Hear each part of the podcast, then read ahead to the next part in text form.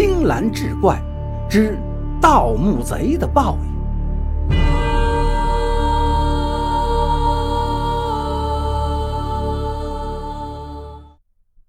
话说杭州的朱婷是个世传的盗墓贼，他经常在深夜聚集徒弟们四处掘坟。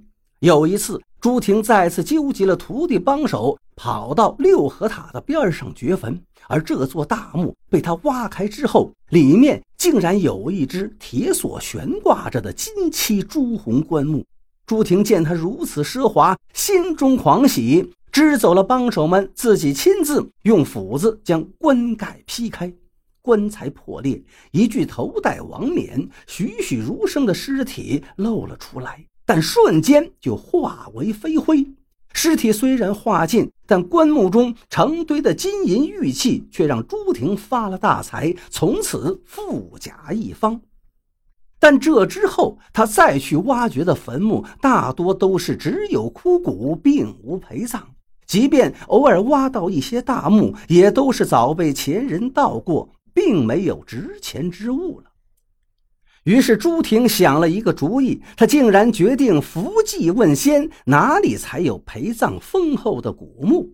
可第一次伏祭就出了怪事，沙盘上写下的字迹竟然是“我乃六合塔下的墓主人，你盗我财宝而得富贵，必遭报应。”朱婷不信这结果，于是再次伏祭。这次终于有了好消息，那沙盘上再次出现的字迹是：“我乃西湖水仙，告汝灵隐寺边有富人大墓，掘之可得千金。”看到西湖水仙告诉自己的信息，朱婷大喜过望，赶忙再次纠集了手下，在一个月黑之夜前往灵隐寺边之墓。可谁知挖开大墓之后，却发现。只有一只巨大的石果，如此大的石果，看来墓主人应该的确很有身份。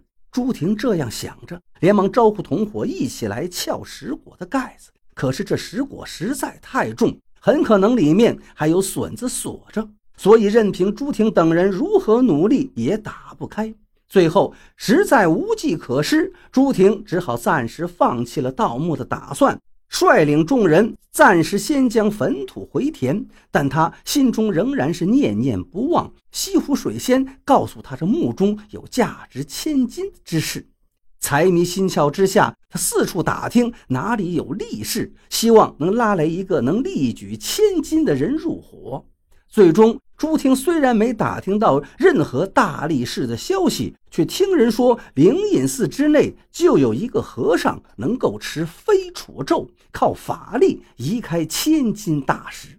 于是朱婷率领众人买了许多礼品，前往灵隐寺去找那位传说有法力的和尚，并且许给他得手之后平分财宝。最终，那位僧人也在财物的引诱之下同意了朱婷的请求。当天夜里，朱婷带着自己的徒弟们和僧人再次来到灵隐寺边的大墓。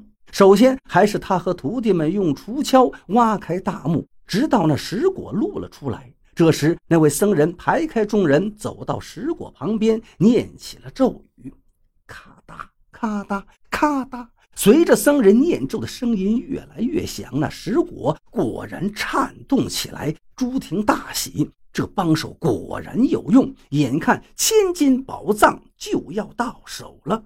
可朱婷等人并没有高兴太久。随着僧人念咒到最高亢处，那石果的盖子竟然突然碎裂，可里边露出的并不是金银宝藏的光芒，而是一只一丈多长、长满了青色长毛的手臂。那手臂顺着声音，一把将正在念咒、来不及反应的僧人抓住，便缩回果中。被吓傻的朱婷等人听到果内僧人发出一声惨叫，然后那果中竟然响起了类似撕咬、咀嚼骨肉的声音。啪嗒一声，僧人双目圆睁、七窍流血的光头被从石果中甩了出来，在地上滚了两滚，刚好掉到朱婷脚边。而那僧人死不瞑目的眼睛，仿佛还在直直地盯着朱婷。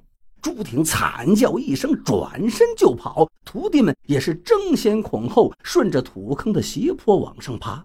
跑到家中的朱婷一夜没有睡好，但想到此事很可能会引来官府查问，无论如何也要弥补善后。于是第二天一早，朱婷壮着胆子再次来到灵隐寺。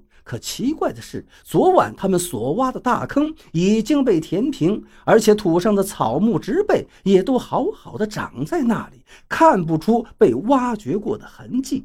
松了一口气的朱婷回到家，决定暂时歇业，但当天就有衙役将他抓到了府衙。原来那被挖开的坟墓虽然没有人发现，但灵隐寺内莫名其妙走失一位僧人，却被人报了官。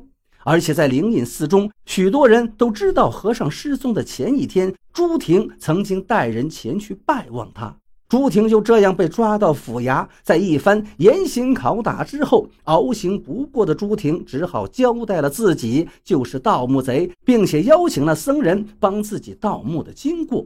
可谁知灵隐寺的其他僧人谁也不承认寺中的高僧法师会去做这种勾当。知府也根本不相信朱婷所说的什么丈余长、长着青色长毛的胳膊的鬼话，所以将朱婷关在了监狱之中。有空就拉她出来提审。最终，为了打这场官司，朱婷家业耗尽，受尽折磨，惨死狱中。